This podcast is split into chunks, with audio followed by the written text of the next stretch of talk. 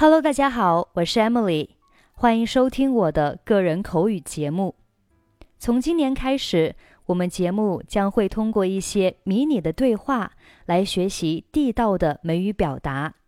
你也可以关注我们的微信公众账号“英语主播 Emily”，我们每周都会在那里开设不低于四场的口语直播分享，干货很多，欢迎关注。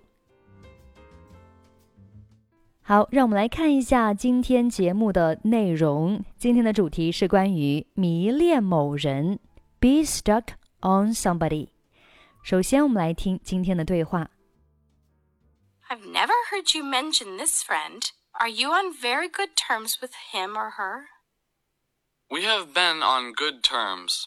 She's a very nice girl, but she got in Dutch with her boss. I don't have the heart to see her pounding the pavements. You must be stuck on her, or you wouldn't use your elbow grease. Well, we hit it off with each other. 好了，让我们来看一下今天我们要学习哪些短语呢？分别是 on good terms with somebody，和某人关系好；get in Dutch with somebody，得罪某人。Have the heart to do something，有勇气做某事，或者是忍心做某事。Pound the pavement，表示在街上走来走去。啊，通常呢是因为找工作呀，或者是做一些促销活动，或者是进行调查等等。Be stuck on somebody，迷恋某人。Elbow grease，刻苦努力。或者指那些费力的工作。Hit it off，合得来。好，让我们一个一个来看。首先，第一个叫 on good terms。on good terms 表示友好相处，关系良好，指人与人之间相处融洽，关系和睦。比如说，I'm not on good terms with my boss。 我和我老板不太合得来。I'm not on good terms with my boss. Bill is on good terms with his coworkers. 比尔和他的同事关系很好。Bill is on good terms with his coworkers. Despite the divorce, the couple remains on good terms. 尽管离婚了，这对夫妻仍然相处融洽。Despite the divorce, the couple remains on good terms. 好，下面一个短语叫做 get in Dutch with somebody，表示得罪某人。Dutch 有荷兰人的意思，在历史上呢，荷兰人与英国人之间有不少冲突，所以这里的 get in Dutch 可能隐含了与荷兰人发生纠纷的意思。这是一个非正式的表达，那也不是特别的常见啊。我们看到了，只需要知道它什么意思就可以了。比如说，I don't want to get in Dutch with my boss。我不想得罪我的老板。I don't want to get in Dutch with my boss。在英文当中有一个单词。它就有得罪、冒犯的意思，叫做 offend，o f f e n d，offend，offend somebody，得罪某人、冒犯某人。I didn't mean to offend you，我不是故意要冒犯你的。I didn't mean to offend you。好，Let's move on，让我们看下一个，叫 have the heart。have the heart，heart 就是你的心，你的心脏。have the heart to do something，就是你有勇气做某事，或者是忍心做某事。I didn't have the heart to break the news to her。我不忍心把这个坏消息告诉她。I didn't have the heart to break the news to her。这里的 break the news 表示将不好的消息告诉某人。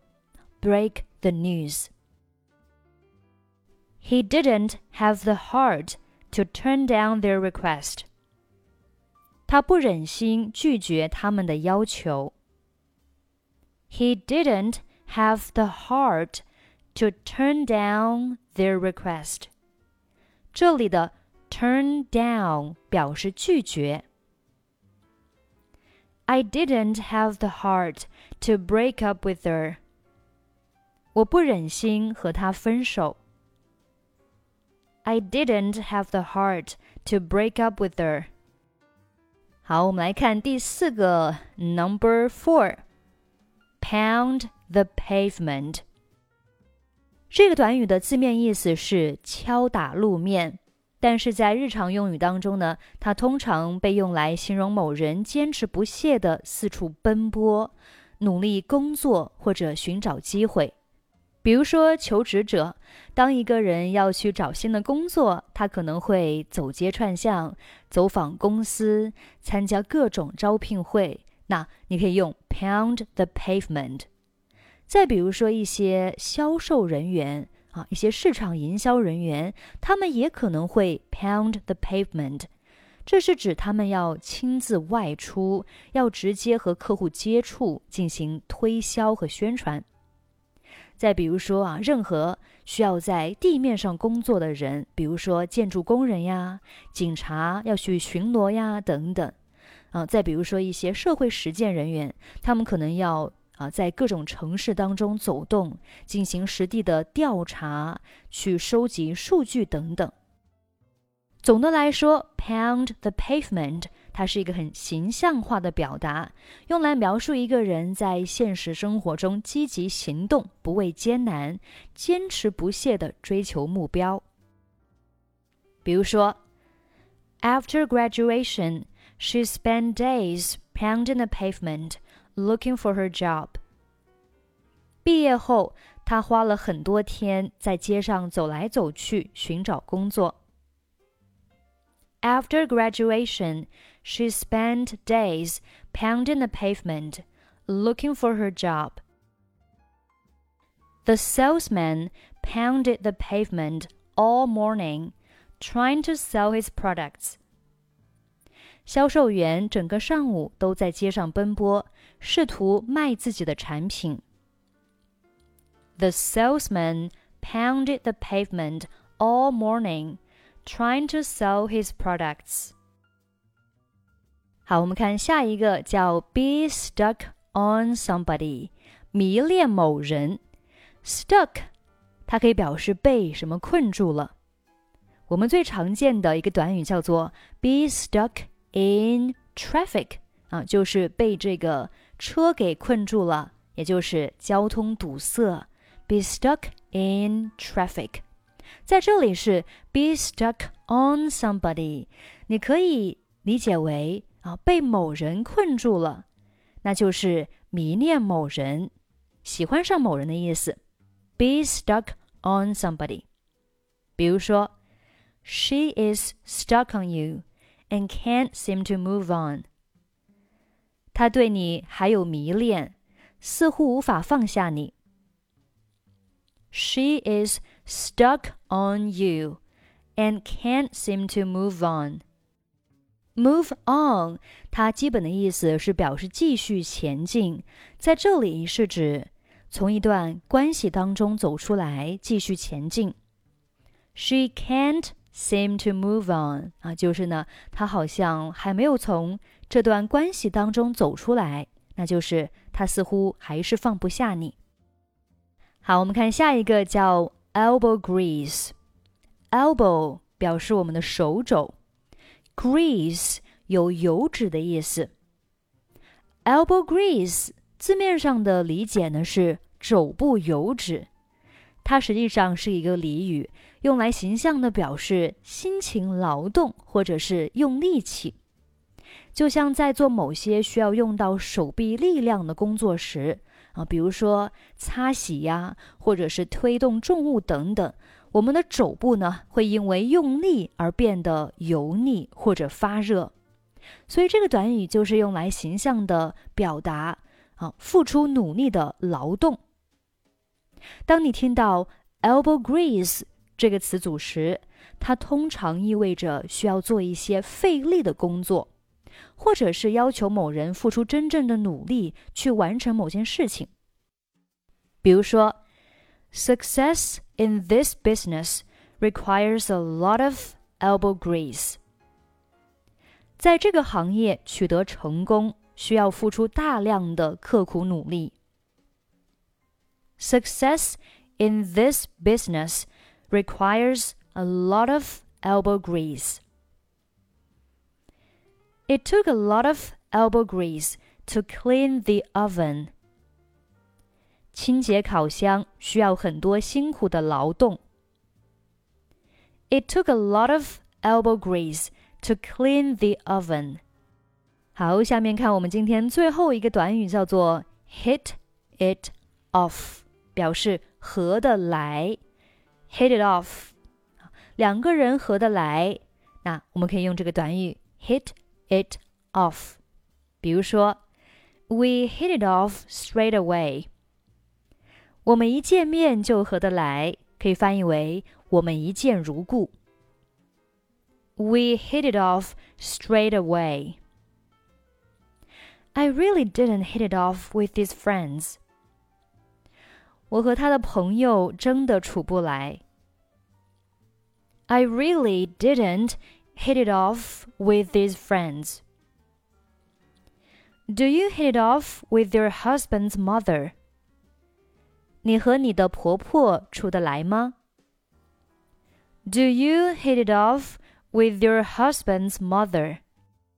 好，我们今天呢学习了七个短语，分别是 on good terms with、 get in Dutch with, have the heart to do something, pound the pavement, be stuck on somebody, elbow grease, hit it off. 下面我们再来看今天的对话。I have never heard you mention this friend.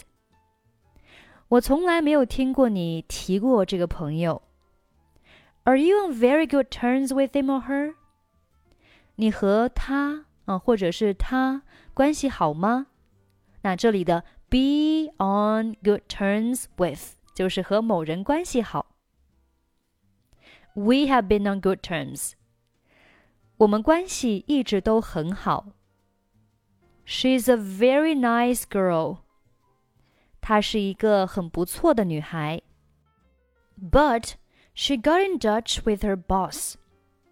但是她得罪了她的老板。I don't have the heart to see her pounding the pavements. 我不忍心看到她走街串巷。啊，因为这个女孩得罪了老板，可能会因此丢了工作。那我不忍心看到她奔走于这个街头小巷里面，不忍心看到她走街串巷。You must be stuck on her。你一定是喜欢上她了。Or you wouldn't use your elbow grease。不然你不会这么费力的。Well。We hit it off with each other. 嗯，我们两个很合得来。 好了，我们今天的分享就到这里，一定不要忘记关注我们的微信公众号“英语主播 Emily”。在公众号里回复“节目”两个字，即可参与本节目的句子跟读练习。最后，我们再来听一下今天的 dialogue。I've never heard you mention this friend. Are you on very good terms with him or her? We have been on good terms. She's a very nice girl, but she got in Dutch with her boss. I don't have the heart to see her pounding the pavements. You must be stuck on her, or you wouldn't use your elbow grease. Well, we hit it off with each other.